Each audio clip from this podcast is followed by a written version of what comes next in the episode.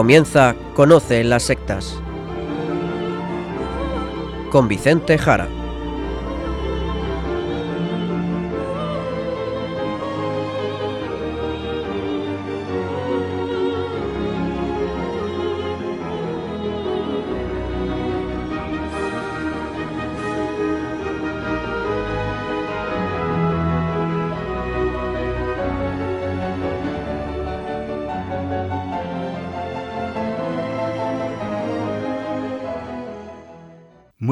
Buenas tardes, queridos amigos de Radio María.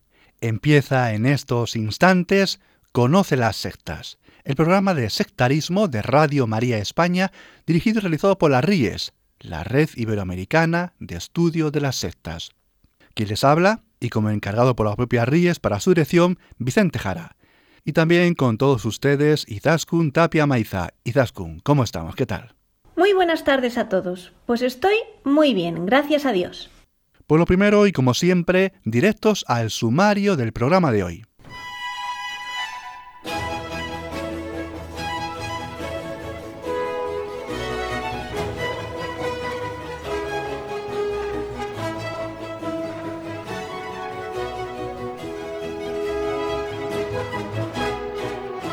Hoy en el programa hablaremos de la bioneuroemoción y lo haremos desde un caso de una oyente que nos ha escrito.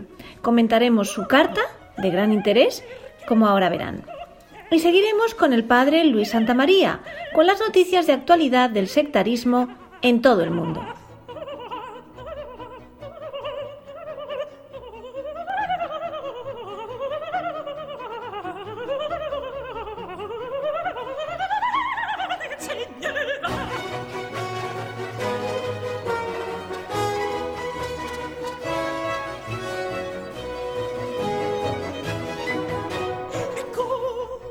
Como acabo de decirles, hoy tratamos de un tema del que ya hablamos aquí con gran dedicación.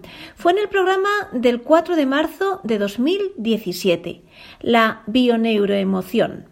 Eso es, eso es, la bioneuroemoción. Y empezamos recordando unas palabras del padre Luis Santamaría, que ha tratado mucho este tema y que fue quien hizo quien llevó el programa aquí en Radio María sobre este tema que ha citado Izaskun. En el origen y en el centro de estas supuestas terapias se encuentra Enrique Corbera.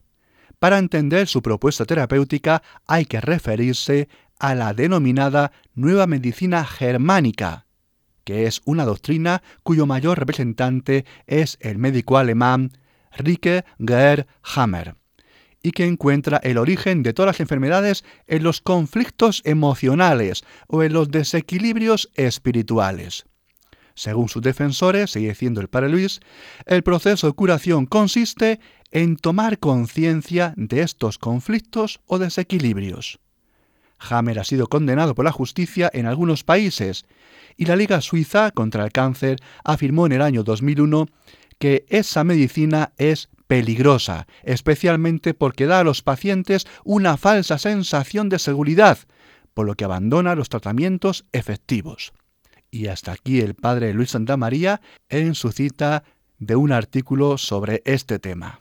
Y junto a esto decirles a todos, queridos oyentes, que no hay que olvidar que Enrique Corbera utiliza el método de la nueva era denominado un curso de milagros, un curso de milagros, que es un libro de la nueva era, un libro supuestamente escrito bajo escritura automática por mediunidad, totalmente incompatible con la fe cristiana por su carácter gnóstico y panteísta. Mucho, mucho cuidado.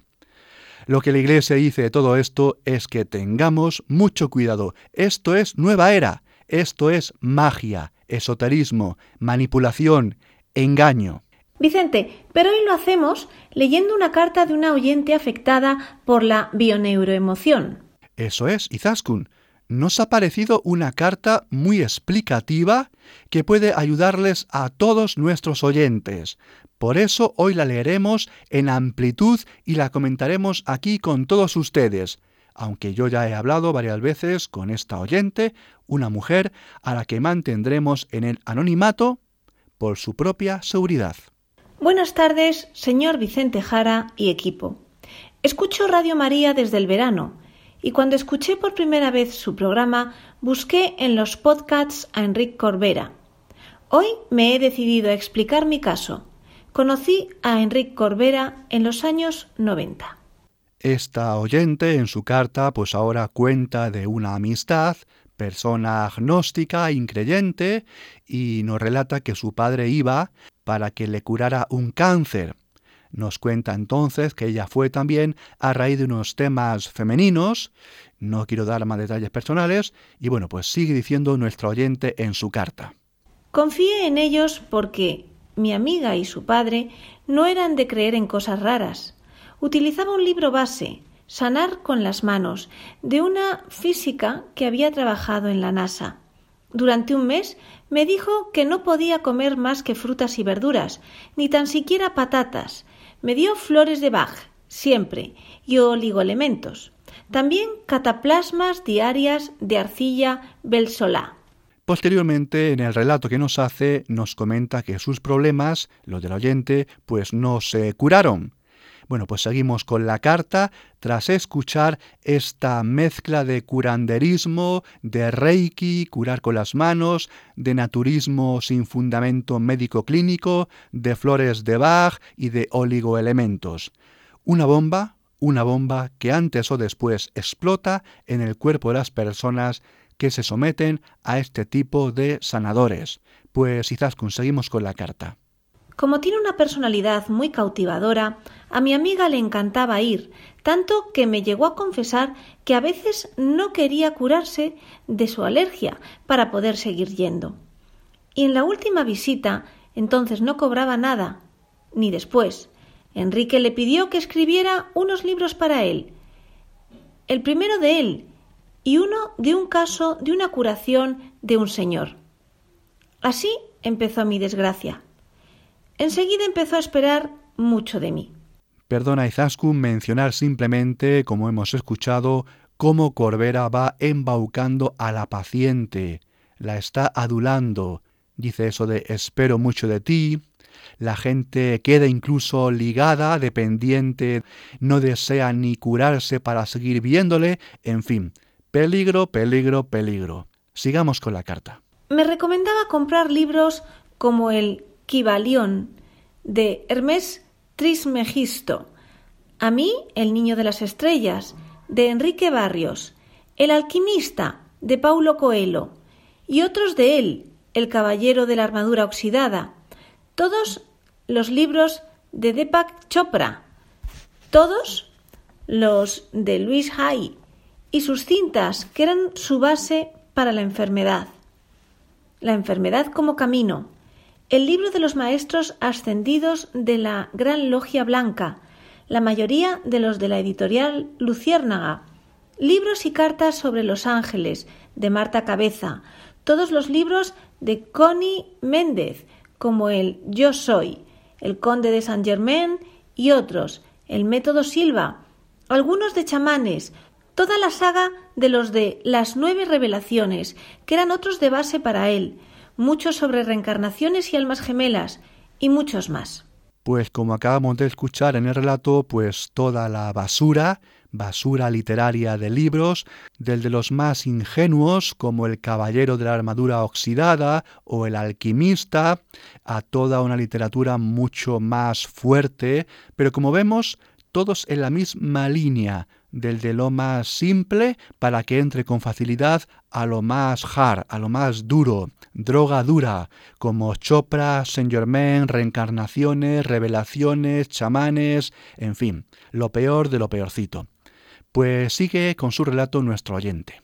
Además, enseguida abrió una pequeña tienda consulta, donde los vendía y visitaba, enfrente de la iglesia de Rubí. Vendía productos de herboristería, cintas, libros, aurosomas. Un momento, Izaskun, decirles a nuestros oyentes, son unas esencias, al parecer, supuestamente, falsamente, obviamente, para actuar con el aura y potenciar la energía Reiki, según todas estas creencias. Seguimos, Izaskun. Piedras, cosas con flores de Bach, artículos de New Age, etc. Tenía muchos pacientes, pero siempre tenía tiempo para nosotros, mi amiga, nuestros amigos, sus familiares y novio, cada semana. Y así durante más de tres años. Conmigo hablaba mucho a solas y me explicaba cosas que me iban dando miedo. Siempre tenía explicación para todo, y él era el único que tenía la capacidad para sanar, porque era como un enviado. Un día nos dijo a mi amiga y a mí que él conocía a su ángel, a su yo superior, y que se había integrado en él, que ya no estaba fuera, sino dentro de él, y que su nombre era Azrael. Cuando conocí cosas por casualidad sobre el ángel caído Azrael, se me pusieron los pelos como escarpias. Pues como vamos escuchando, efectivamente aquí se está dando una evolución de Enrique Corbera, ya no es solo un sanador, ni un vendedor de productos de escasa validez médica. Aquí tenemos a una persona que se está endiosando y dice que él y su ángel de la guarda son el mismo, están integrados o fusionados, pero que ese ángel de la guarda, atención, cuidado, no es el verdadero que tenemos cada uno, que dice la fe cristiana, sino que Enrique Corbera se está fusionando con un demonio, con un demonio, uno de esos ángeles de los que habla la nueva era. Son ángeles esotéricos. Cuidado, queridos oyentes, cuidado, queridos oyentes, con los ángeles de la New Age, aunque parezcan como hadas, como angelitos, no son los ángeles del cristianismo. Los ángeles de la nueva era son potencias energéticas que se pretenden dominar, son demonios a los que se intenta domesticar para conseguir favores, salud y poder. En el programa de hoy vamos a escuchar música de Jesús Guridi, compositor español que nació en 1886 y falleció en 1961. Escucharemos tres de sus seis canciones infantiles. Comenzamos con Cazando Mariposas.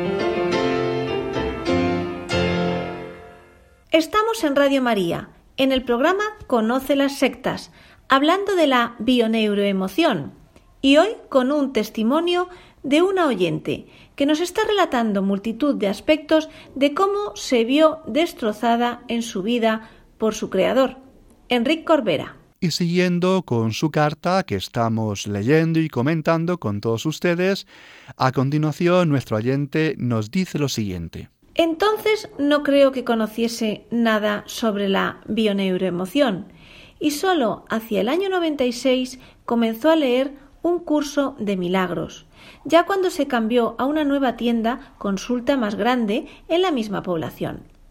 Allí hacía muchas charlas con otros sanadores y gente de estos rollos. Allí montaron la asociación Rubí, según él, una secta positiva. Desde el principio conocí a toda su familia, su mujer y sus varios hijos. Seguidamente en la carta encontramos varios datos personales de familiares de Corbera, bastantes datos de diferentes familiares eh, que simplemente nos dan idea de que es una persona muy, muy, muy cercana al círculo de Corbera, de la familia de Corbera, de aquellos primeros años cuando todo esto empezaba. Quizás conseguimos. Hacia el año 96 empecé a desconectar, ya que mi sistema nervioso, metabólico y endocrino estaban destrozados después de tres años de miedos y exigencias de, al final, decirme que yo no tenía solución, porque tenía miedo, y el miedo era lo contrario a Dios. Tenía miedo de sus viajes astrales, de mi karma, de sus exigencias para que evolucionara espiritualmente y pudiera dejar de reencarnarme, porque si no, mi próxima reencarnación sería terrible, de sus almas gemelas y un profesor mío, de sus experimentos como el Mega Brain, que me provocó un ataque de ansiedad y a partir de ahí empecé a estar mal, a tener síntomas de ansiedad y lo que no sabía entonces, bajones graves de azúcar. Todo esto destrozó mi vida, desde el año 95 que caí en un pozo profundo, de donde era incapaz de salir. No podía ir sola por la calle, porque me mareaba y podía caerme. Sufría una hipersensibilidad neurológica junto a hipoglucemias diarias. De tener una vida normal, esta se convirtió en un infierno. Decirles a todos ustedes que en otra carta que le escribí a nuestra oyente, pues le pedía más información sobre estos aspectos últimos, me explicara con más detalle para contarlo aquí en el programa cómo ella llegó, cómo ella acabó en este punto. Mucha atención, escuchen.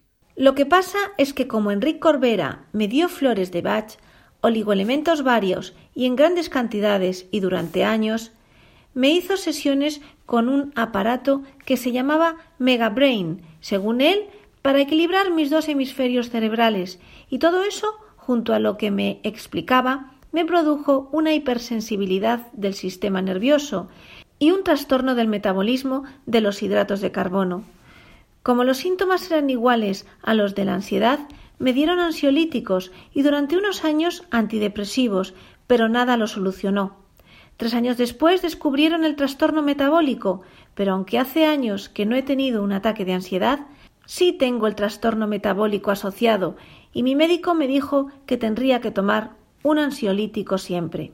Me da como miedo o inseguridad a que me desacrediten o juzguen como enferma mental. Por eso y por otras cosas digo que destrozó mi vida. Explicarles a todos ustedes que las máquinas Megabrain que hay muchas, pues al final son vibraciones, son sonidos, son luces, son colores, todo tipo de señales que se ejercen sobre la persona, sobre su cabeza especialmente. Se le ponen una especie de gafas, una inmersión completa, se le mete así a la persona en un mundo de ondas cerebrales para, según ellos, expandir su conciencia, ser más inteligente, más consciente, eliminar adicciones, curar insomnios, ansiedades, enfermedades psíquicas y emocionales, también físicas, según obviamente la bio-neuroemoción, es decir, curarlo todo. ¿Y qué resultados tienen estas máquinas Megabrain? Pues un peligro muy serio. Vamos a ver. Todo esto que se vende para expandir la conciencia con colores, con sonidos, con vibraciones, con diferentes tipos de ondas, Cuidado, cuidado, cuidado, que pueden llevarte a sitios realmente infernales, a sitios muy peligrosos, ¿de acuerdo? Si quieres de verdad expandir la conciencia, mira, mejor estudia un poquito, ejercita las neuronas, lee, estate tranquilo, sé feliz de verdad y olvídate de charlatanes que hablan con lenguaje científico para engañarte y realmente camelarte.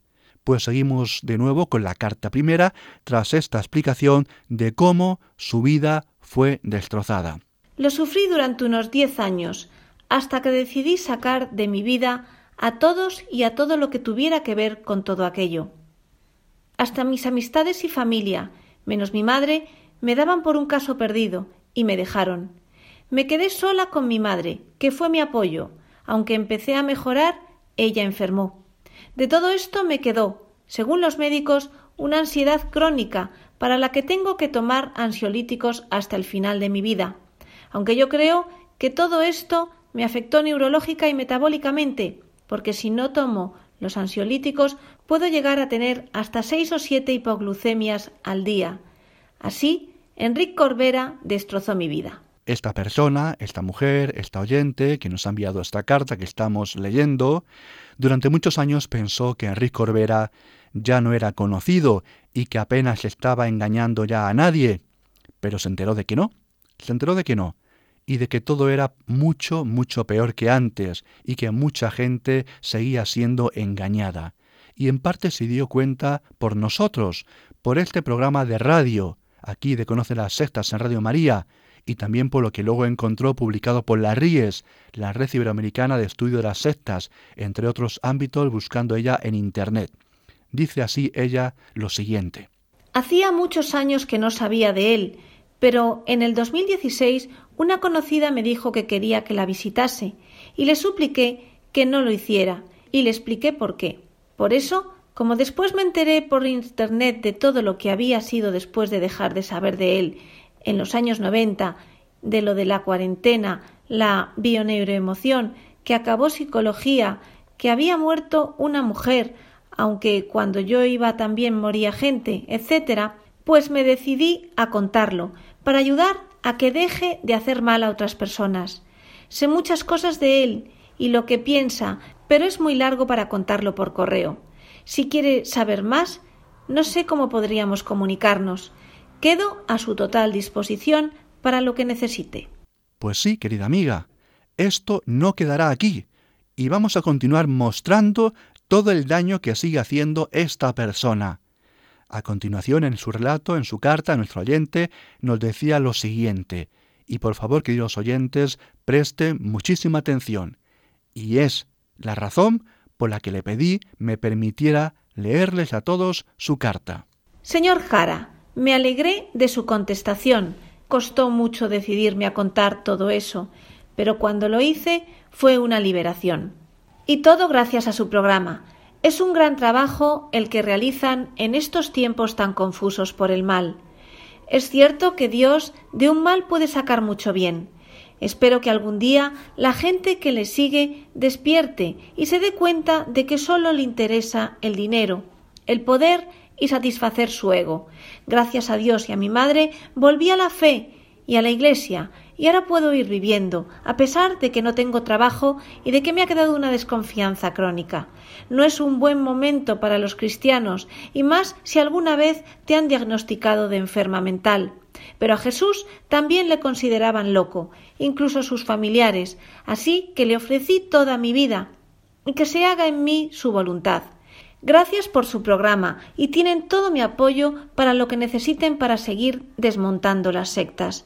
Que Dios y María les bendigan y protejan siempre y les premien por el bien que hacen con su trabajo. Saludos en Cristo. Muchísimas, muchísimas gracias a usted, por supuesto. Y hasta aquí la carta o las cartas. Querida oyente, saludos en Cristo. Gracias por su testimonio que sin duda hará mucho bien porque su testimonio de dolor, de destrucción, sirva para ayudar a muchas otras personas para que no les ocurra lo que a usted le ha pasado y en las que están en las garras y la tela de araña de la bioneuroemoción y de tantas falsas terapias, curanderos, pseudoterapeutas, falsos médicos, falsos psicólogos. Salgan por favor corriendo de donde se encuentran. Salgan por favor corriendo. Salgan corriendo. Esta persona, esta oyente, lo han visto por cómo se expresa, es una persona muy normal, como ustedes, como cualquiera de ustedes, como yo, como nosotros. Simplemente que buscando resolver un problema médico, pues poco a poco fue manipulada y al final han acabado con su vida y la han discapacitado en gran parte de su salud y en gran parte de su psiquismo.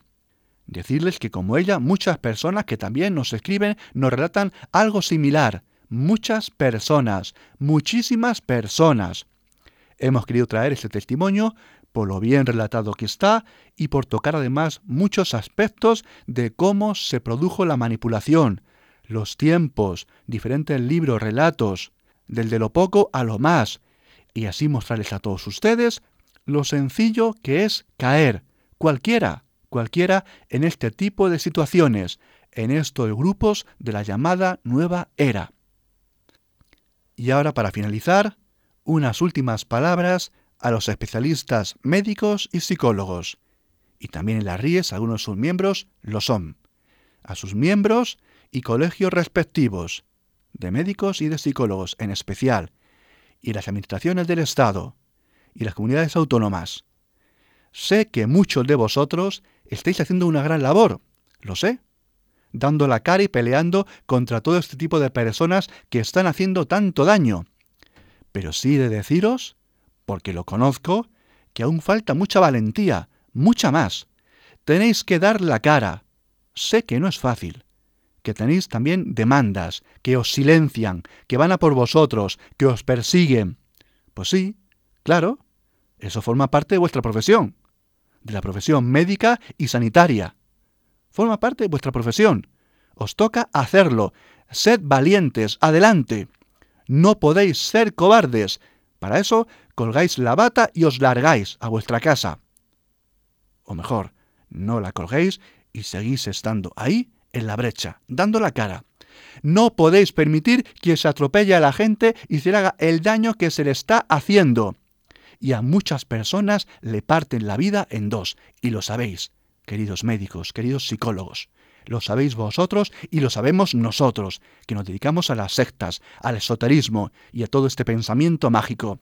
Y nos toca estar ahí, y nos toca estar ahí, porque la gente necesita nuestra ayuda y vuestra ayuda. Por lo tanto, ahí estaremos, vosotros y nosotros. Así que desde aquí, mucho, mucho ánimo. Adelante. Seguimos con la segunda de las seis canciones infantiles de Jesús Guridi. Otra vez la primavera.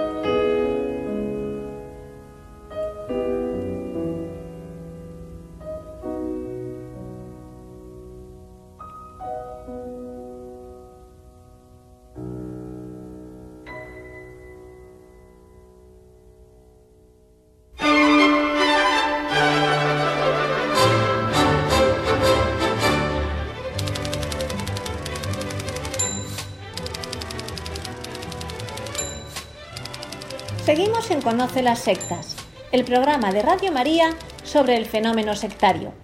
Ahora vamos a contarles las noticias de actualidad de la mano del Padre Luis Santamaría, sacerdote de la Diócesis de Zamora y miembro de la Red Iberoamericana de Estudio de las Sectas, la RIES. Buenas tardes, Padre Luis.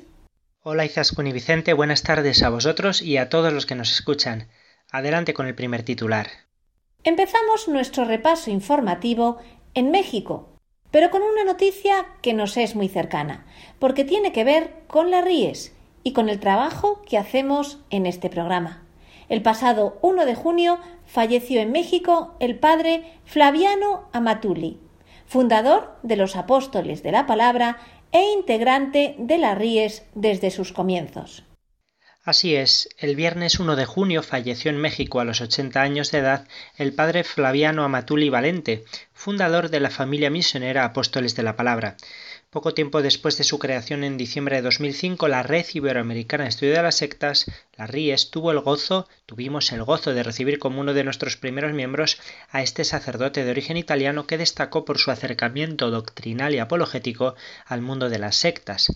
El padre Amatulli nació en Conversano, en Italia, el 23 de mayo de 1938. Estudió teología dogmática y comunicación social e ingresó en los misioneros combonianos. Fue ordenado sacerdote en Milán en 1965 y llegó a México en 1968. Durante siete años fue director de la revista Esquila Misional y durante cinco años trabajó con los indígenas chinantecos en Oaxaca. El 2 de julio de 1978, diez años después de llegar al país, fundó el movimiento eclesial Apóstoles de la Palabra, que cuenta con tres secciones laical, de varones, mujeres y matrimonios, femenina de vida consagrada con los tres votos clásicos de pobreza, obediencia y castidad, y clerical, sacerdotes, diáconos y seminaristas. Eh, ¿Qué es lo que hacen? Pues tratan de poner al alcance de todos la palabra de Dios, de aplicar un sistema misionero popular, así como promover en la juventud la práctica de dar un año de servicio a la Iglesia. Por ello su método de trabajo es teórico y práctico, hacen un uso abundante de la Sagrada Escritura, visitas domiciliarias, charlas, cursos de Biblias, cursos sobre sectas, etc. Bueno, en el año 86, además, los obispos de México pusieron al padre Amatuli al frente del Departamento de la Fe frente al proselitismo de las sectas, eh, que estaba dentro de la Comisión Episcopal para la Doctrina de la Fe de allí de México. Y siendo fundador de este movimiento, seguro que dejó importantes escritos sobre las sectas, ¿no es así? Efectivamente, Izaskun, el padre Amatuli escribió unas 70 obras entre libros y folletos que tratan de religiosidad popular, antropología, Biblia y apologética. Se dedicó a promover a nivel internacional la acción de la Iglesia para hacer frente al problema de las sectas y del proselitismo evangélico.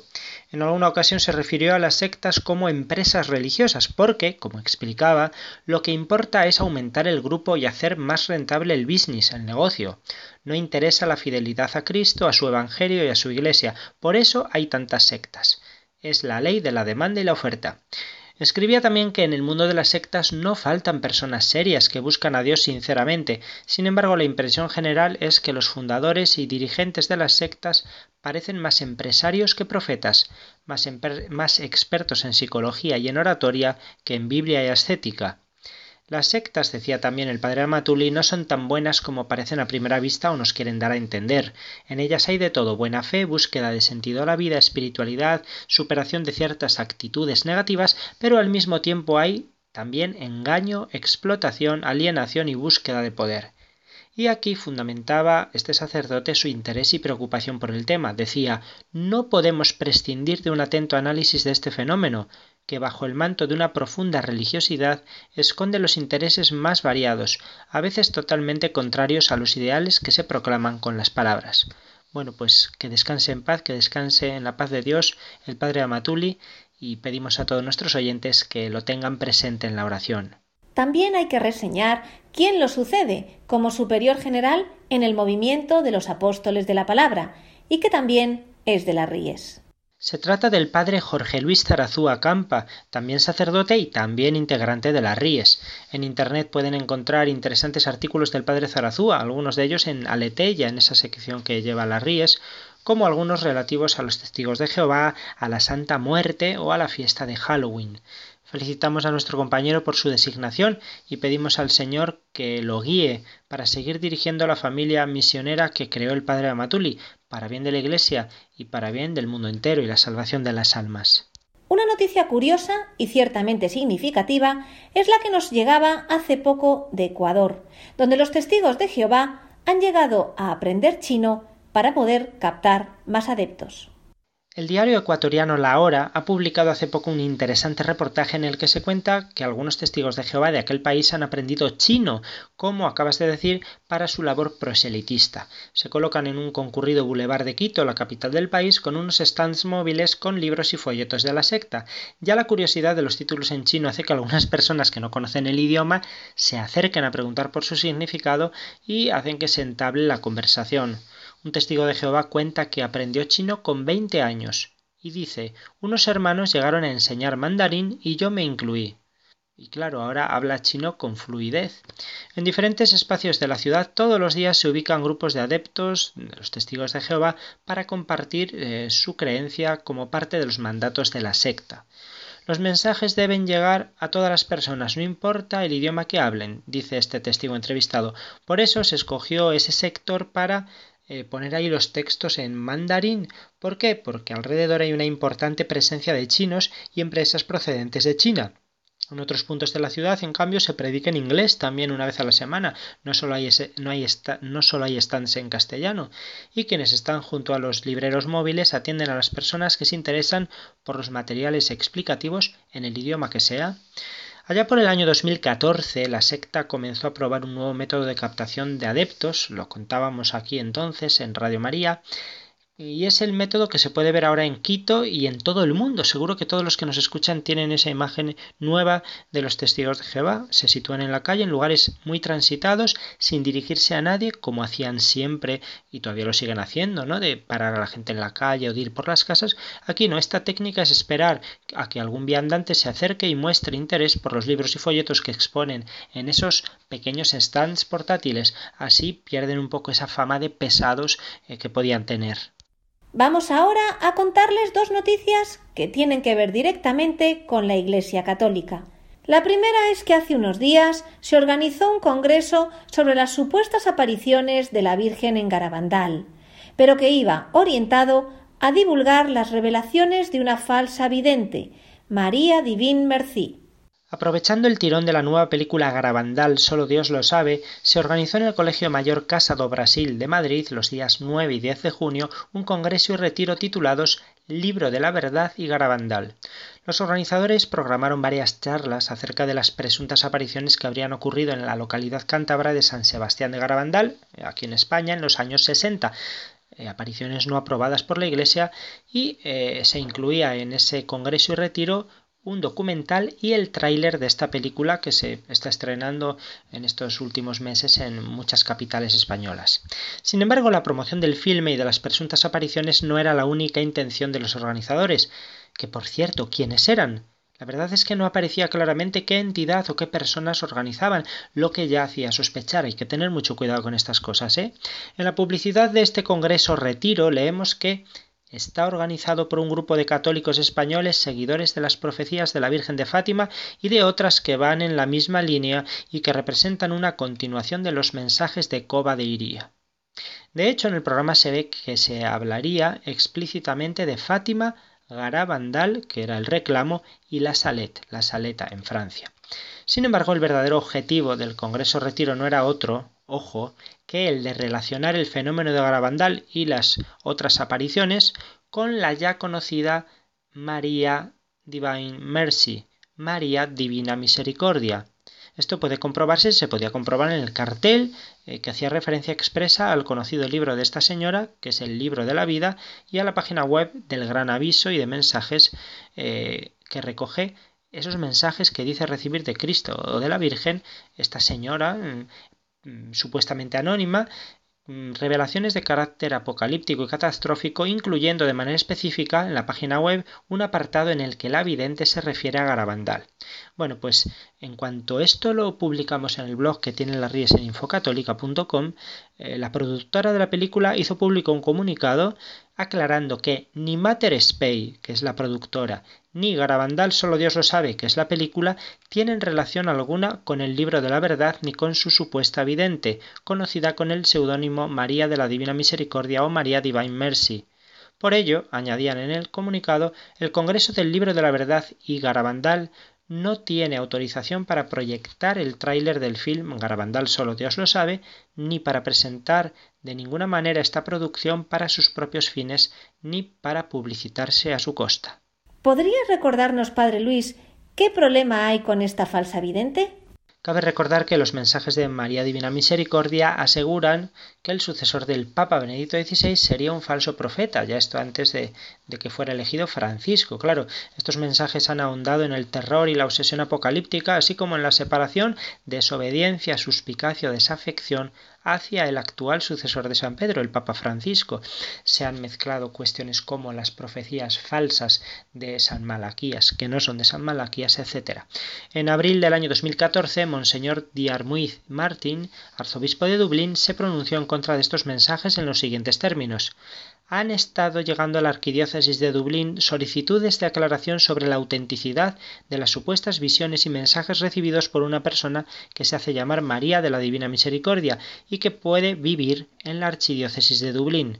El arzobispo desea manifestar que estos mensajes y presuntas visiones no tienen aprobación eclesiástica y muchos de los textos están en contradicción con la teología católica. Estos mensajes no deben ser promovidos o usados dentro de asociaciones de la Iglesia Católica. Fin del documento.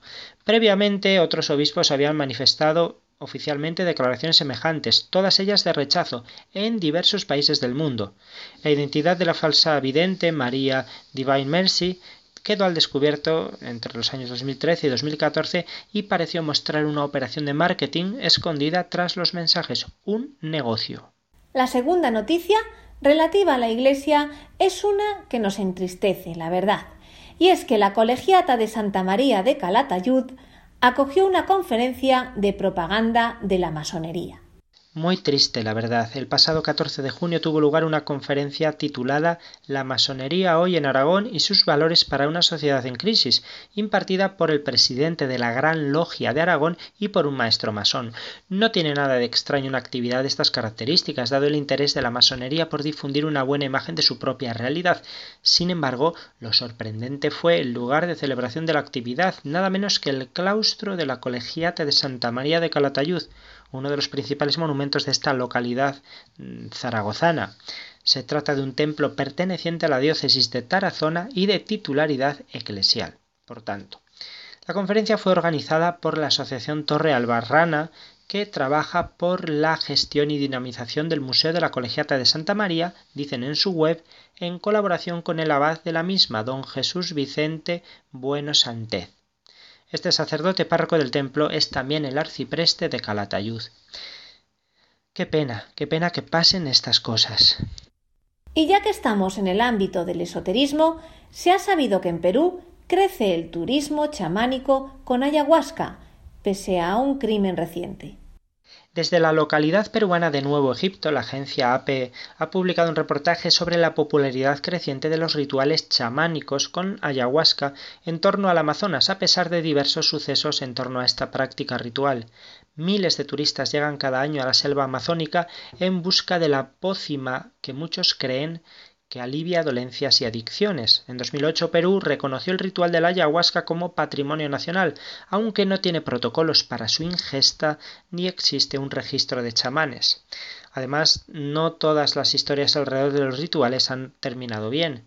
En la última década han ocurrido una, que sepamos, una decena de muertes y violaciones, eh, violaciones sexuales ligadas al turismo chamánico.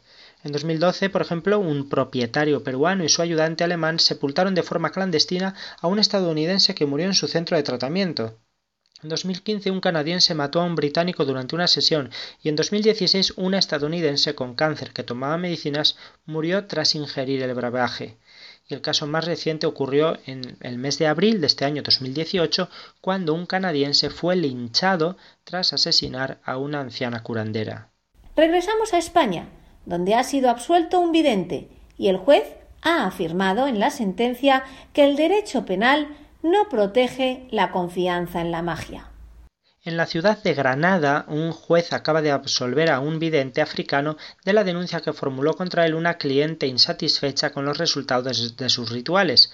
El medium estaba acusado de estafar un total de 2.640 euros a esta mujer, que quería recuperar el amor a través de la magia.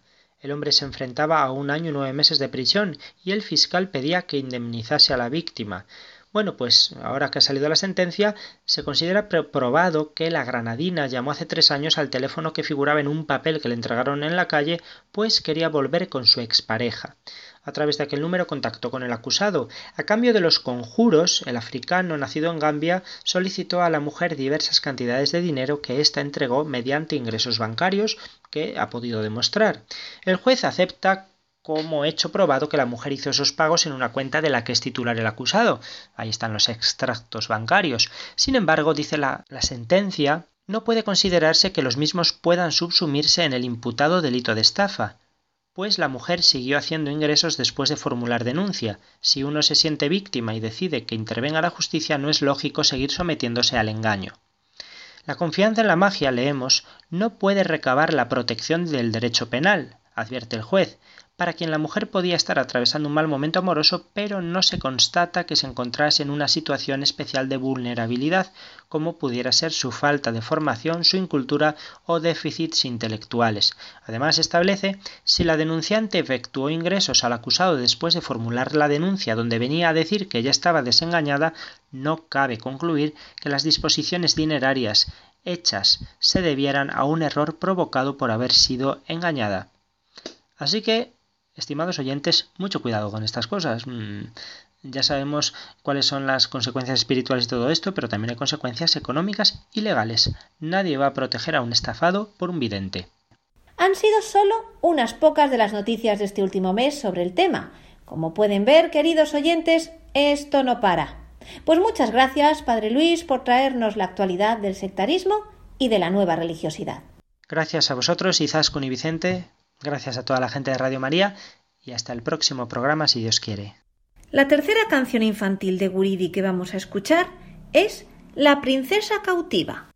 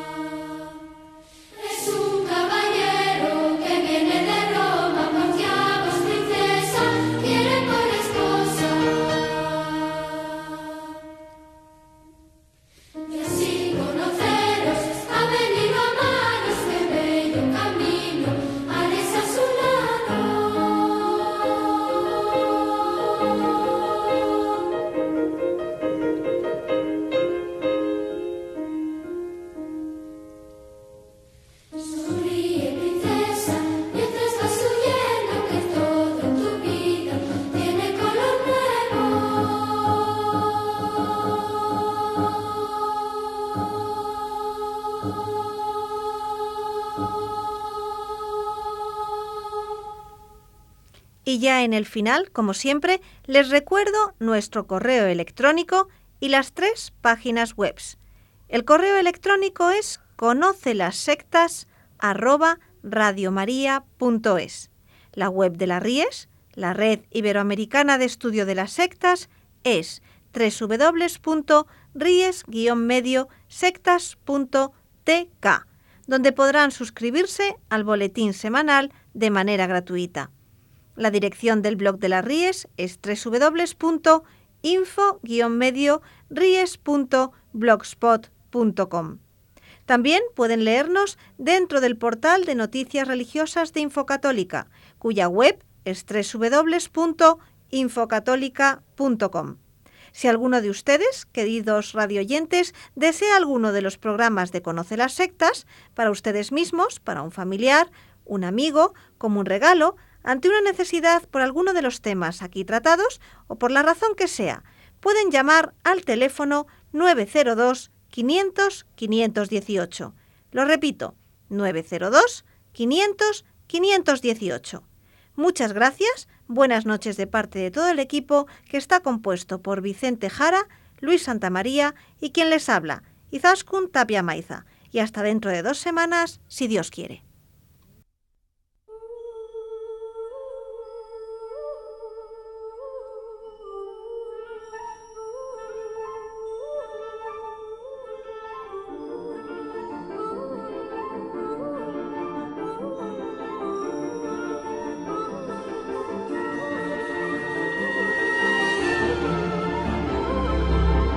Han escuchado Conoce las sectas con Vicente Jara.